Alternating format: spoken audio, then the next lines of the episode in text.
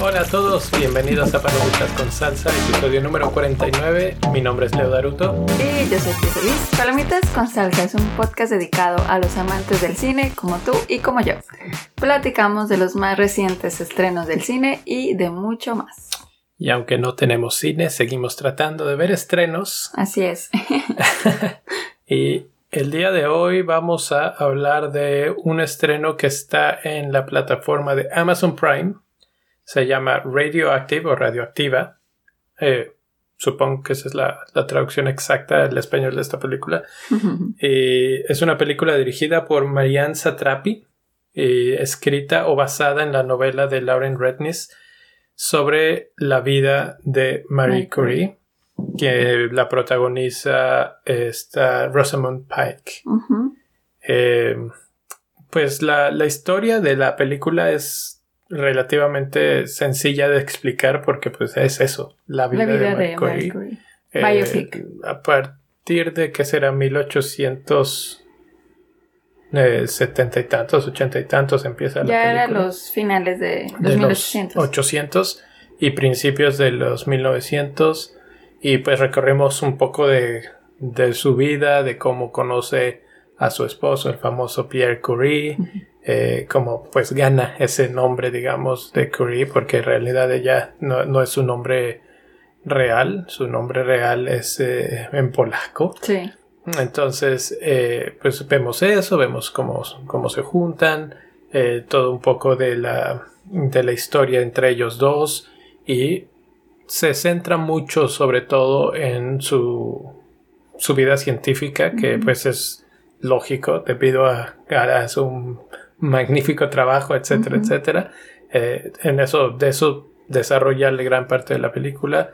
Ahí hay un poco de, de partes que pues tratan como más de la vida personal y, y cómo pues las cosas acontecieron y cómo la gente reacciona a las cosas, etcétera, etcétera.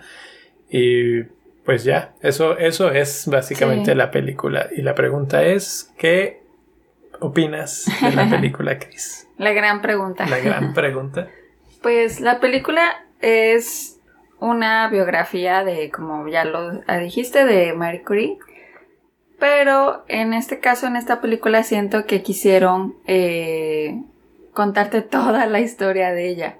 Entonces yo creo que ese es uno como de los principales problemas de esta película porque ves todo, pero lo ves bien rápido y lo ves así cortito y, y entonces como que terminas así de, ah, ah, ah, así como que no terminas de entender una cosa cuando ya te ponen otra, cuando ya te ponen otra y así.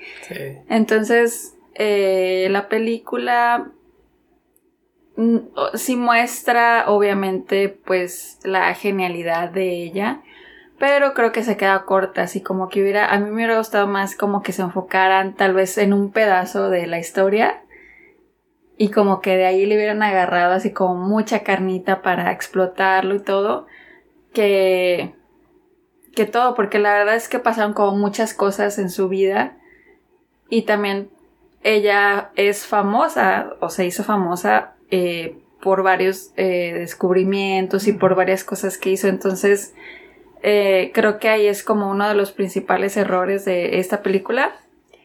pero me gustó las actuaciones, me hicieron bien, o sea, no se me hicieron de Oscar ni nada, pero se me hicieron buenas, están buenas las actuaciones de ella también principalmente porque ella es la protagonista. Esta... Um, Rosamund Pike. Rosamund Pike. Que es la que sale también en la de Gone Girl, que es como que de ahí... Para que ahí la has visto en otra. Entonces, eh, pues sí, hasta ahorita eso es como eh, lo, que más me, queda de esta película. Y... ¿A ti qué te pareció?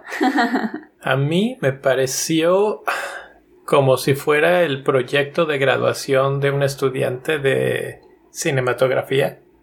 Así como que le dijeron, tienes que armar como tu graduación o tu proyecto, una película, la que tú quieras. Y dice, ah, ya sé, voy a hacer la biografía de Marie Curie, porque siento que tiene un buen estilo, o sea, el estilo fílmico está pulido, tiene una... visualmente es atractiva la película.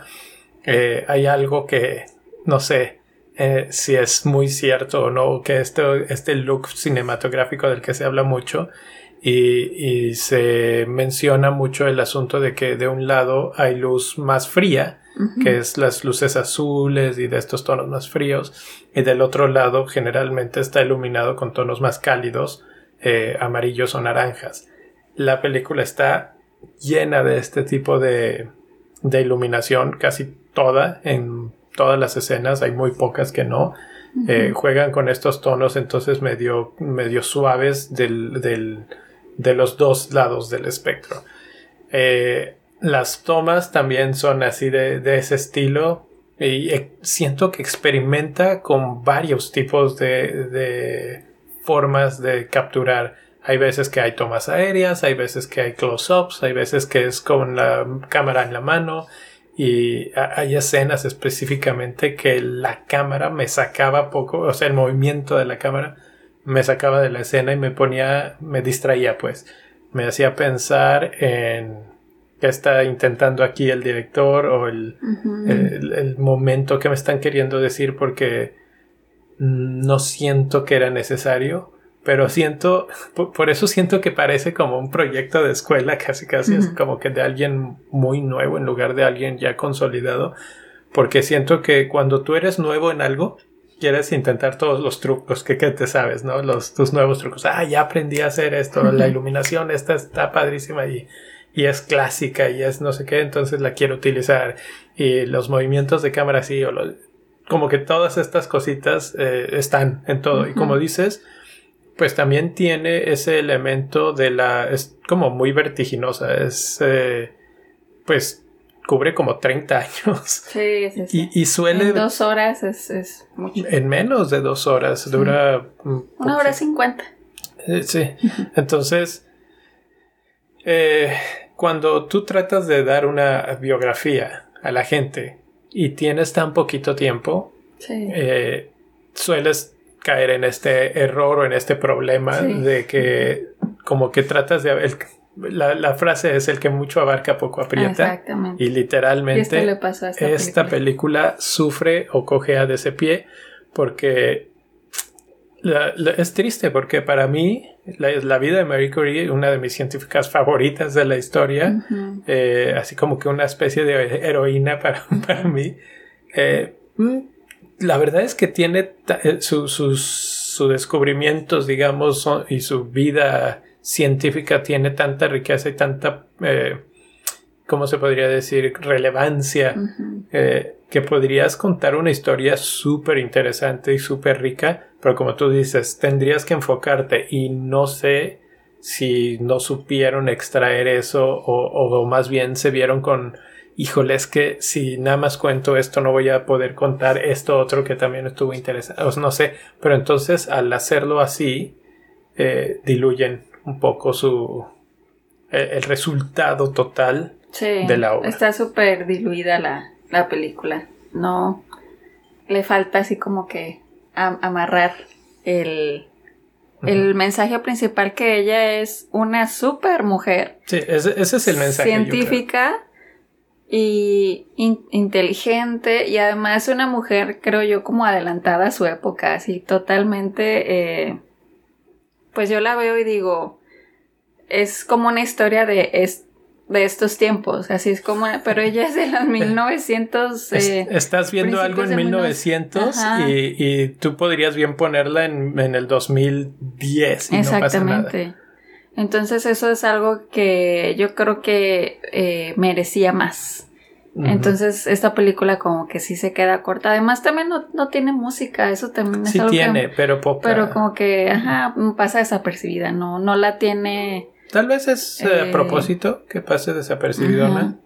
Eh, entonces como que también le falta ahí un poco del soundtrack.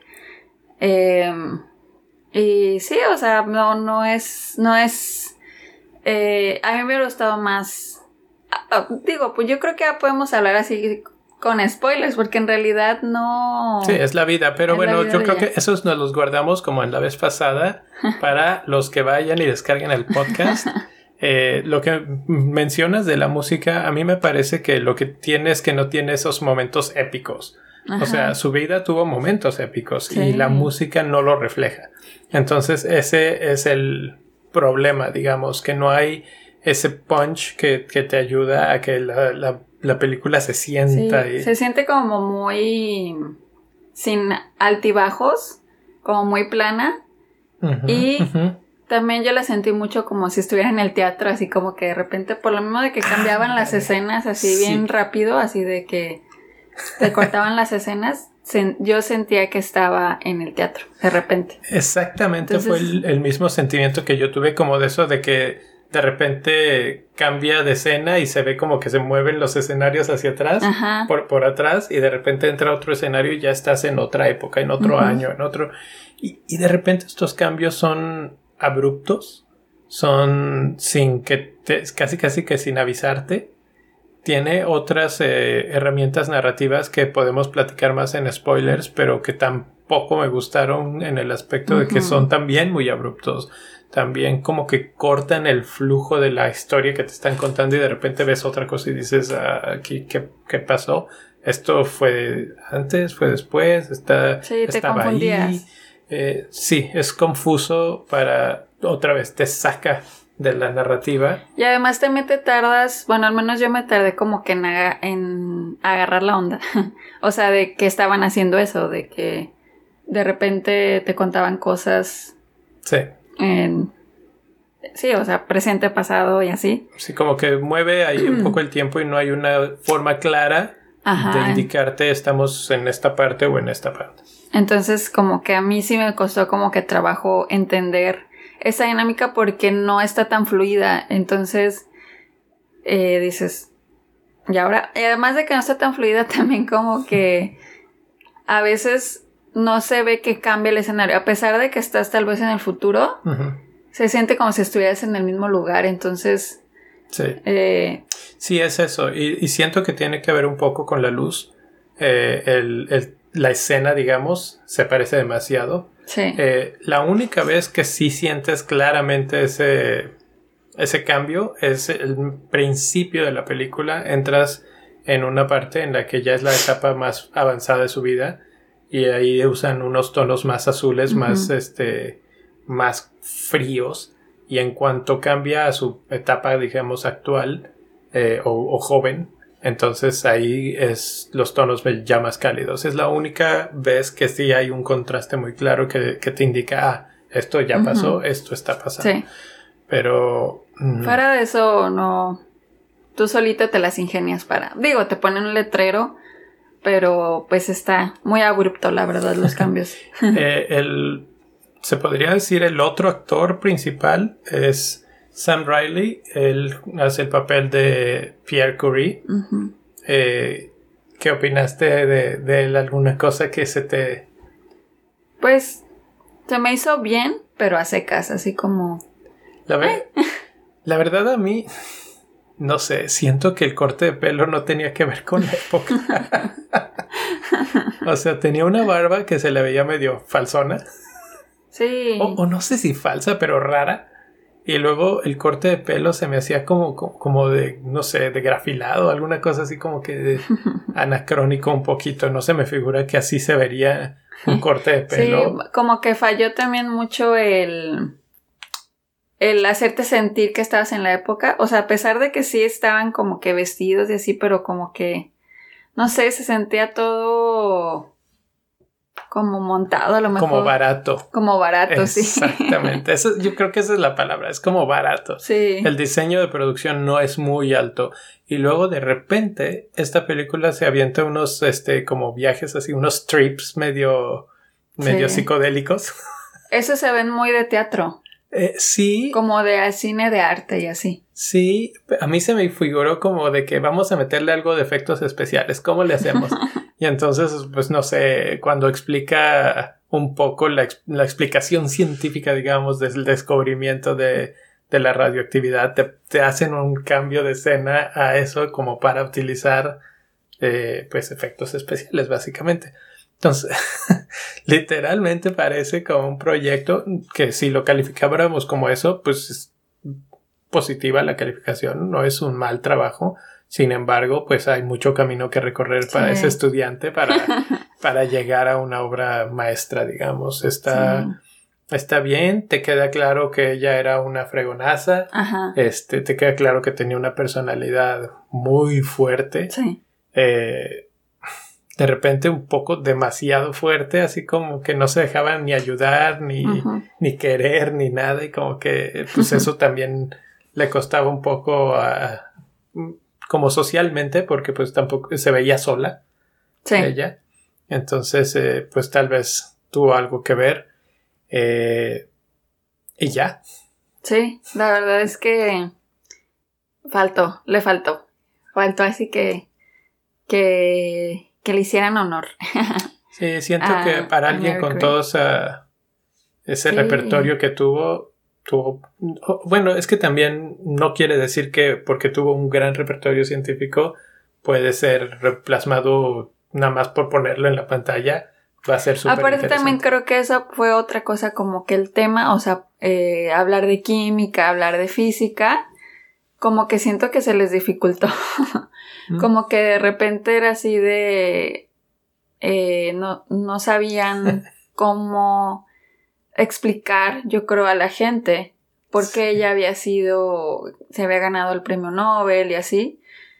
Que de hecho, o sea, yo vi, vimos la película y dije, ¿por qué se ganó el premio Nobel? O sea, esa parte no queda muy clara. no, entonces eh, como que ahí también, eh, pues, no, no sé si sea realmente fácil explicarlo a través, así, en términos que, que la gente que no está relacionada a la química, etcétera, pueda entender. Pero como que sí, hubo una parte en la que sí como que se entendió un poco más eh, lo del uranio. O cuando habla. Sí, o sea, tratan de hacer como todo el proceso de cómo lo extraen y cómo lo muelen y cómo. Entonces, como que esa parte, como que sí, ahí quedó. Pero en esa parte, de hecho, a mí me dio un poco de risa porque como que lo están explicando y dice, y a través de un proceso científico, así como, sí. da, esto fue lo que pasa y... Pero de hecho se lo explica luego. Y el proceso científico es. Sí, pero como que tienen que, hace como que, ah, un proceso. Sí. Y, y el mismo pues la misma escena lo obliga así de que, pero ¿cómo es ese proceso? Ah, ok, te lo voy a explicar. Entonces, como te quedas así de, mm, eso suena raro, o sea, como que no sé si así ellos se comportaban, que no creo, o... Sí. Eh, y, y, también como que las conversaciones, la, yo, bueno, así como que yo siendo científico también, de, hay una escena en la que están hablando y de científico a científico y se, se hablan de una manera ridícula. Bueno, igual así se hablaban. Igual y sí, era 1900 y, y tal vez. Eso sí. yo no lo vi tan mal, la verdad. Dije, igual a lo mejor así se hablaban así. Así de que estoy haciendo un experimento de ver tus ojos. Fíjate. ¿Qué es eso? Digo, no es exactamente la frase, pero, pero casi, casi así. Y la otra, yo también recibo los mismos resultados de ver tus ojos. Se me explico así como que mi, no sé, muy tonto. Bueno, a mí no se me hizo así como que no, no. Sí, hay como que también les faltó. Química, cero.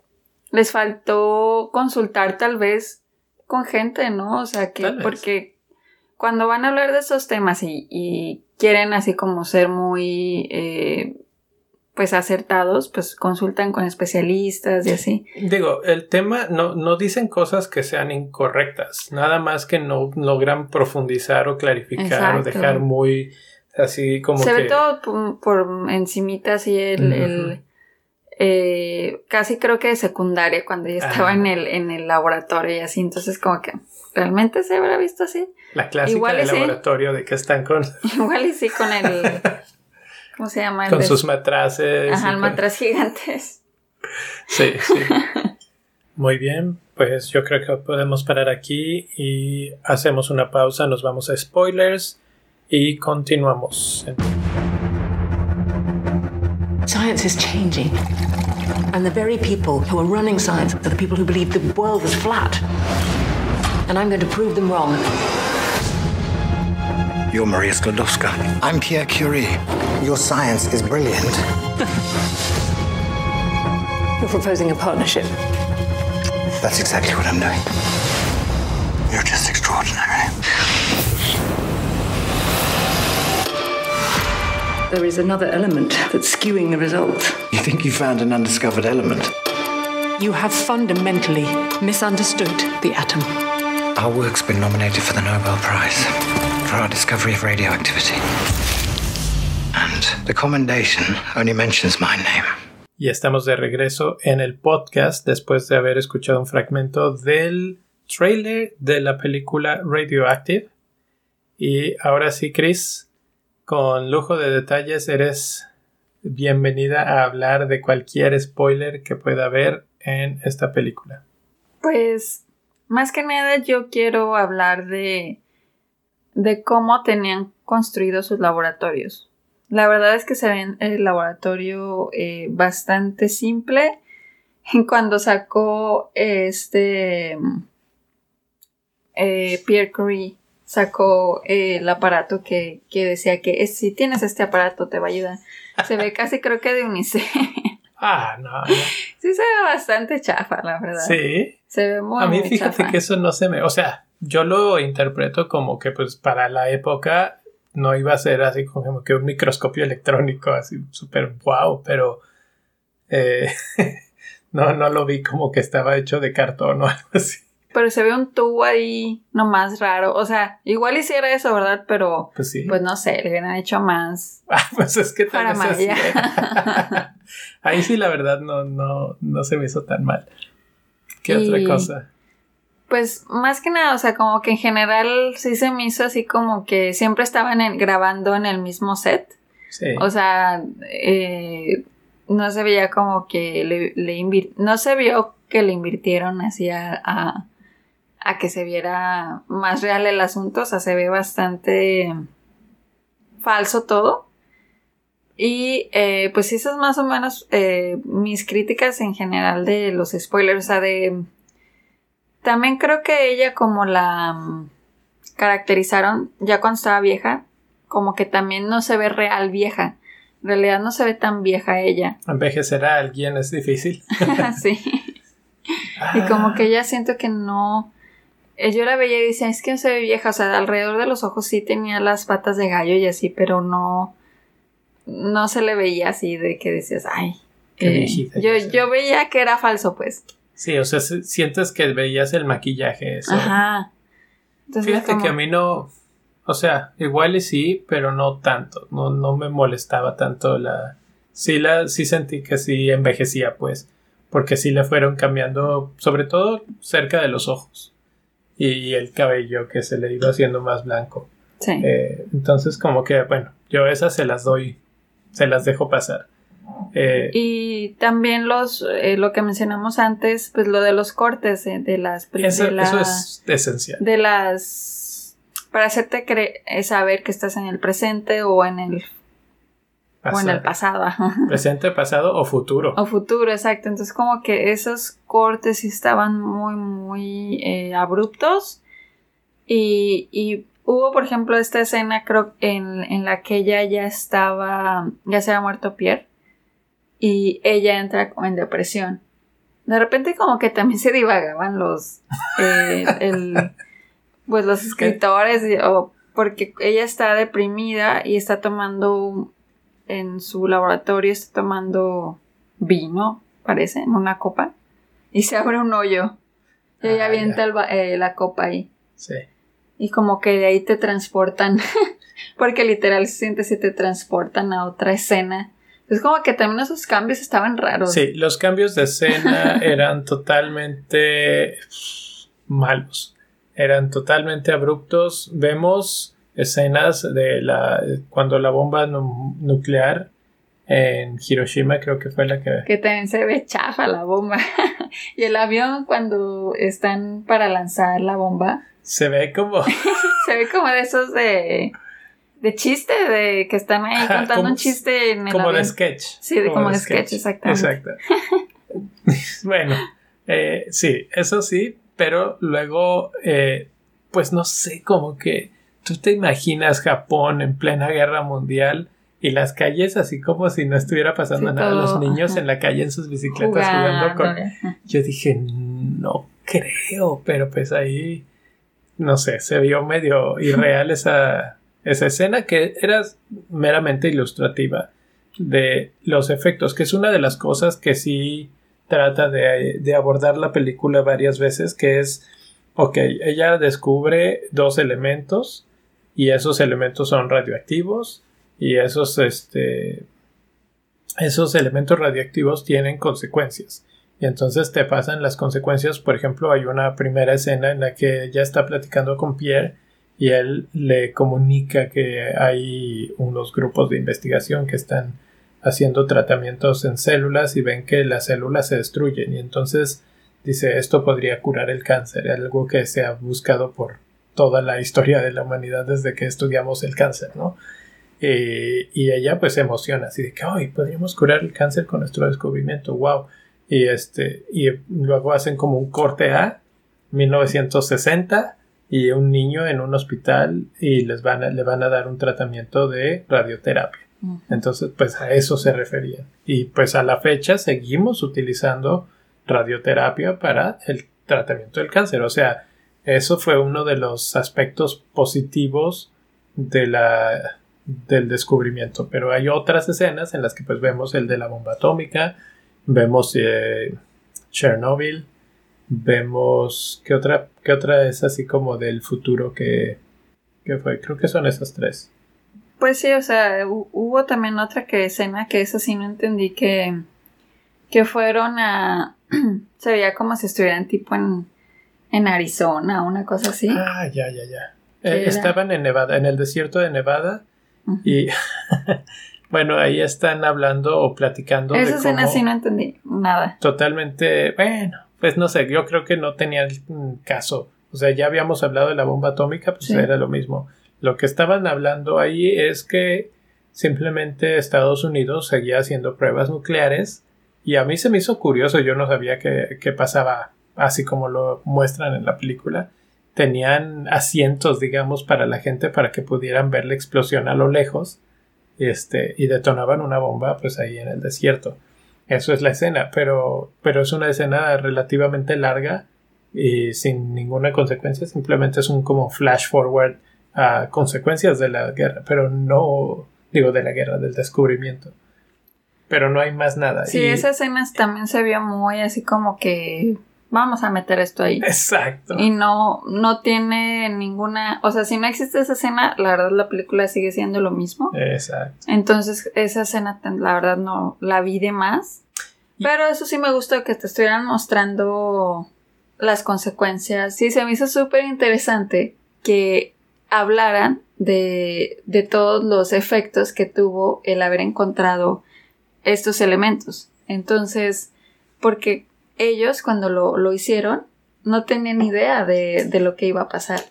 Entonces, esa parte, eso sí está, a mí eso sí me gustó mucho, que lo tomaran en cuenta, porque imagínate, o sea, estás descubriendo algo que después se convirtió en la bomba atómica. O sea, está cañoncísimo eso. Y también se convirtió en, en la radioterapia o Curie como le dicen en Ajá. Francia. Entonces, todavía. como que tienes estos dos lados eh, que se balancean. Digo que yo creo que se va más hacia el lado negativo, o sea, en, en el aspecto de que cuántas vidas se han salvado a través de la radioterapia y cuántas vidas murieron por la bomba atómica. Sí. Y por lo de Chernobyl. Y- ¿Qué digo? Lo de Chernobyl fue. O sea, no es lo mismo comparado con la bomba atómica, porque la bomba atómica, pues era para. De la radiación, Ajá. Y Chernobyl, pues fue un accidente, ¿no? Entonces, Sí, ne- negligencia y lo que sea, Ajá. pero accidente. entonces ese, ese contraste de, de que ellos no tenían idea. Y además que también otra cosa que me llamó mucho la atención, que como de esto de que no tenían idea, pues cómo trabajaban en, lo- en los laboratorios Eh, sin ningún equipo de protección. Tú ahorita que estás en un laboratorio, o sea, no Sí. puedes ni, Sin ni dar un paso. ni dentro dar un paso adentro del laboratorio si no tienes todos tu protección, tus guantes, Claro. tus lentes, Que bueno, básicamente gracias a que pasaron todas esas cosas a que se ahora, murieron estos. ahora ya lo tomamos más en serio. Eh, de hecho, hay historias muy interesantes de cómo los procedimientos de OSHA, que son los de, de protección para los que están haciendo investigación, eh, ya se llega- llegaron a, a ponerse a cabo. Pero bueno, el punto es que sí, no guantes, no bata, no go- gogles, no nada. A mí de eso, y eso parece que es real porque eh, increíblemente no sé si se puso de moda ella o otra vez o qué, pero eh, por ahí de diciembre estaba leyendo un libro de su vida que eh, también se me hace, no sé si es este, leí dos, de hecho, son muy cortitos, pero la autora del libro del que está basada esto se llama Lauren Rednis y justo la historia que yo leí se llama también Lauren, este, la, la autora, nada más que el apellido es diferente, ahorita no lo recuerdo. Y en uno de esos dos libros habla, es casi la misma, la misma historia. Eh, en otra parte habla un poco también de una vez que se muere Pierre, ella pues tiene una especie de breve amorío con un amigo de ellos, eh, matemático que se llama Paul Langevin y la sociedad francesa, bueno, escandalizada, así de que no, que tú, que no sé qué, este, pues la maltrata mucho y ella en ese tiempo, en el libro lo describe, que se va a Inglaterra con una amiga así como que a desahogarse y en ese tiempo coincide que es cuando le van a dar el segundo premio Nobel, pero ella, bueno, como que no la quieren ahí porque pues, por todo este escándalo, entre comillas, pues ella es viuda. Creo que él no era soltero, o sea, bueno, estaba casado. Entonces ahí, de ahí venía un poco el escándalo, pero, pero bueno, el punto es que ahí son esos pequeños trazos de su vida que sí alcanzamos a ver en el aspecto personal y cómo los trataba. Vemos en sus dos hijas, el nacimiento de sus dos hijas. Una de ellas también ganó el premio Nobel, o sea, se que- las preparó qué para. familia. para, para que tuvieran este pensamiento científico. Sí, aunque por ejemplo eso a mí se me hubiera hecho fascinante si nos hubieran mostrado un Sí. poco de cómo, Ella era de mamá. cómo era Ajá. mamá o cómo las preparó, porque imagínate, una mujer que es la primera mujer en la historia en ganar Sí. un premio Nobel, que digo, de- dicho sea de paso, cuando lo gana la primera vez, no se lo iban a dar a ella, y no porque no lo mereciera, sino porque eran unos desgraciados en aquel tiempo, siguen siendo, pero, pero sí, sí, la- eh, sigue siendo una cosa desproporcional completamente esos premios, pero pues en ese tiempo ni siquiera la consideraron, siendo que era su brillantez la que llevó al descubrimiento de los elementos que se descubrieron, con la ayuda de su esposo, o sea, que hubieran sido los dos era correcto. Eh, al final, porque él se queja, también se lo otorgan a ella, aunque ella no está presente. Eh, luego le vuelven a dar un segundo premio y luego a su hija le dan un premio por también eh, casi casi que continuar un trabajo de investigación en esa misma línea de radioactividad, eh, pero pues de ella. Entonces, qué familia. Y, y eso es algo que de repente te dejan así como nada más tú. Ah, por cierto, pasó eso. Y hubiera sido súper interesante ver una historia que te lleve por ahí, porque de su relación con sus hijos o Sí, familiar. casi no, no sabemos nada. Pero es lo que te digo. Necesitaba una mm, dirección su historia. Pudo haber sido desde el punto de vista de femenino, de ser mamá, y cómo ella eh, educó a sus hijas con, a- con este pensamiento de... Porque también, o sea, estamos hablando que también tuvo a sus hijas en 1920. O bueno, no sé. No, bueno, sí, pero- 1900, o sea, principios de 1900. sí. Y su hija, pon tú que en el 1960 se haya ganado el premio Nobel. No, verdad, o no sé cuándo, 50s, pero, como quiera es...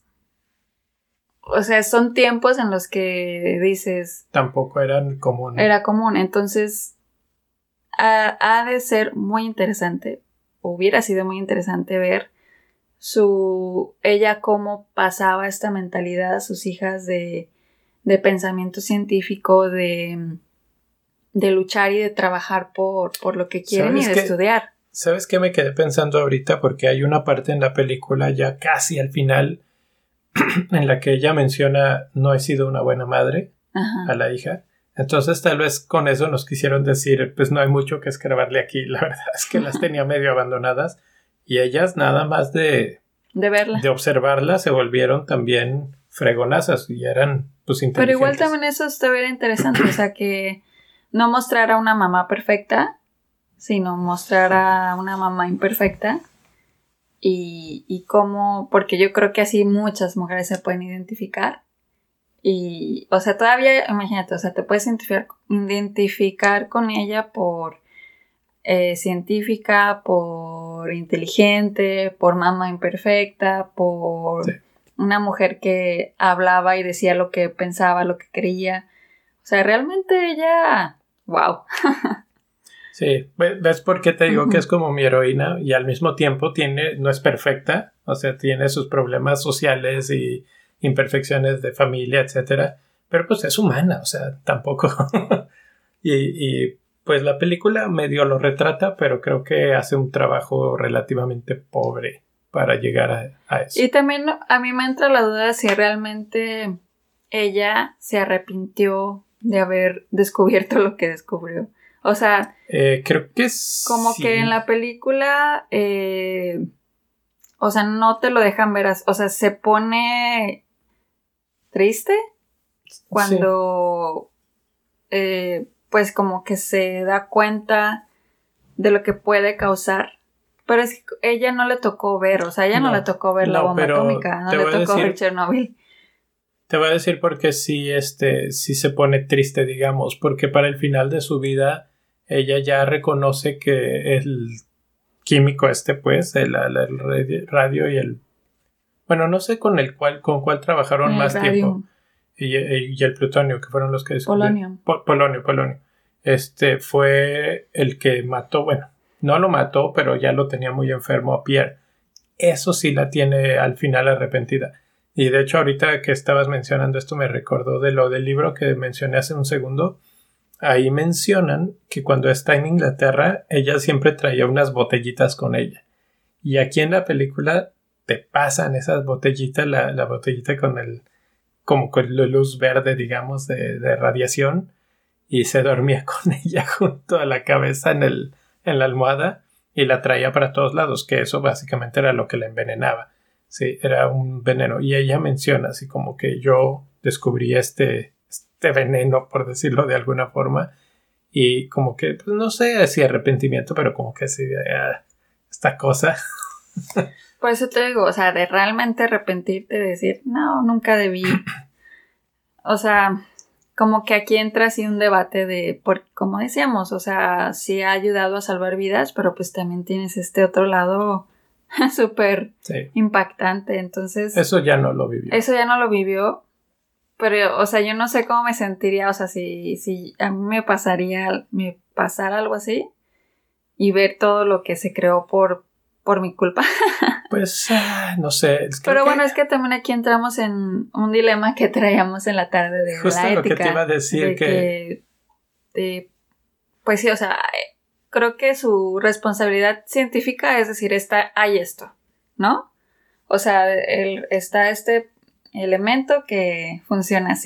Ujú. Allá ustedes los humanos, ¿cómo lo utilicen? No, bueno, pues es que sí es difícil, pero es parte de. Creo que ese es el único mensaje que me gustó de la, de la película en el aspecto de que justo lo que platicábamos en la tarde, porque estábamos platicando de, pues, formas de, de ver o de probar el, el virus que está ahorita aquejándonos a todos. Y veníamos oyendo un podcast en el que estaban hablando también de ciencia. Hoy ha estado muy científico el día. que hablaban sobre CRISPR, en el que, mira, les voy a contar así rapidísimamente. Eh, hicieron una modificación genética de tal forma que las vacas tuvieran 75% de, la vez, de las veces eh, toros, o bueno, machos. Y entonces esto, eh, tú podrías decir, como para qué lo quieren, brevemente podría ser porque los machos tienen más propensidad de con el alimento que consumen, generan más masa y entonces pues es más alimento. Es algo que no sería útil para alimentar a más gente. Bueno, ese era el punto, pero entonces hablan pues de CRISPR y de las implicaciones que eso podría tener si eso cae en otra rama. Por ejemplo, esto estamos hablando de vacas y toros, pero ¿qué tal que estamos hablando de humanos en algún país que quiera decir Ah, sí, nosotros no queremos niñas, queremos niños y ya lo hemos visto en un país que decidió no tener hijas, hijos, más de un hijo por, por mucho tiempo y que los que tenían luego no querían que fueran niñas. Entonces es peligroso, ¿sí? Pero al mismo tiempo hay cosas que se pueden hacer que la ciencia te abre la puerta. Por ejemplo, con ese tipo de asociación genética podrías crear eh, culturas de microorganismos, de bacterias, etcétera, que ayudan a reproducir más rápido el desarrollo de una, iba a decir droga, pero vamos a decir medicamento. Sí, muchos medicamentos así se hacen y con algo de ese estilo puedes hacerlo mucho más eficiente. Entonces, sí, siempre hay pros y contras y es esa ética, ese balance de cómo llegas a decir, bueno, lo hago o no lo hago. Y además que ahorita está más regulado por lo mismo de todo lo que ha pasado. Yo también en esa época, pues, eh, por ejemplo, ellos no patentaron su descubrimiento, o sea, no patentaron el, el, elemento. Entonces, eh, pues la gente lo empezó a utilizar a como se le dio la gana. Y ellos también nunca se llevaron ninguna ganancia ni nada. O sea, como que también ahorita eso es de que si tú descubres algo, pues es tuyo y como que tú también tienes algo que decir porque es tuyo, ¿no? Bueno, porque tú lo descubriste, de decir cómo se utiliza y así. Y ahorita están las uh, organizaciones que controlan, etc. Y antes no existía nada de eso, entonces como que también fue así, o sea, fue algo tan grande que se le salió de las manos y pues ya. Pues es que, gente como, como digo, esto no tiene nada que ver con que ella no podía hacer nada. O sea, ella descubrió algo que tiene una implicación tan grande para tantas cosas que, que por eso es tan importante su descubrimiento. Pero bueno, pues, ¿qué, qué preferimos? ¿No, no, no descubrir, nada? Pues no. Entonces, pues ahí está. Ya nada más para cerrar, hay una última escena que me pareció también, o sea, como que agarra, alguien leyó su biografía y dijo, ah, vamos a hablar de esto. Porque al final se va a la, en la Primera Guerra Mundial, otra de las cosas que hizo esta heroína sin capa es que en la Primera Guerra Mundial se fue en una, con su hija precisamente, eh, a tratar enfermos en la, campo de batalla y los hacía pues los medía con una mini máquina de rayos X portátil para que pudieran diagnosticarlos si tenían algo o no algo. Porque para tener una atención más rápida. porque, también de eso se morían, porque no los... A veces era eso, a veces los amputaban y nada más tenían el, brazo roto. Y, ellos así de que no, pues sálvale el abrazo y se lo cortan. Exacto. Bueno, más bien sálvale la vida. Era como para diagnosticarlos más rápido y bien. Ajá, exacto. Entonces ahí andaba en plena batalla, este, en su ambulancia chiquita con sus rayos X chiquitos. Eh, pues otra, otra de las muchas, muchas cosas que hizo en su vida que fueron así destacables. Entonces, pues esa es la película. Se llama Radioactive y está en Amazon Prime y ya nada más nos queda por decir qué calificación le das. Le voy a dar 2.5 estrellitas. Muy bien, yo le voy a dar dos estrellas de cinco y pues con eso nos vamos a despedir por este episodio. Muchas gracias por estar aquí todavía. si es que llegaron hasta acá. Sí llegan. Sí, sí llegan. y recuerden que nos pueden seguir en redes sociales, en Twitter, en Facebook, en Instagram. Eh, en Twitter e Instagram nos pueden seguir con el handle pcs-podcast. Y en Facebook nos pueden seguir como Palmitas, con, salsa. Podcast. Y ahí, eh, para que nos busquen, nos dejen saber si les gustó la película, no les gustó y nos encanta saber sus comentarios. Exactamente. Y si este, están viendo alguna otra cosa, pues platícanos también por ahí, ¿no? ¿Qué, ¿Qué serie están viendo? Ahorita lo que está de moda es Umbrella Academy. Eh, pero pues, ¿qué más por ahí? Ahora no platicamos de nuestras series, pero... La próxima, la próxima. Hay, que, hay, que, generar un poquito más de, espacio con las series. Eh, si quieren apoyar al podcast, ya saben que pueden hacerlo en patreon.com, diagonal palomitas con salsa. Y si no pueden apoyarnos con dinero o alguna cosa así, pues nos pueden apoyar eh, invitando a un amigo a escucharlo y o dejándonos una reseña y calificación en el Apple Podcasts. Y también suscríbanse al podcast porque eso nos ayuda mucho en Spotify, en Google Play, en SoundCloud o Apple Podcast inclusive ahí eh, denos seguir para que les esté llegando cuando subimos un nuevo episodio ya ahí lo tengan para que lo escuchen. Ayúdate a ayudarte, porque entonces así ya sabes cuándo sale el nuevo episodio, que generalmente son los lunes, pero bueno, de repente la vida es, es rara y nos hace mover el día de grabación. Por lo pronto nos despedimos y nos escuchamos la próxima semana. Adiós. Bye.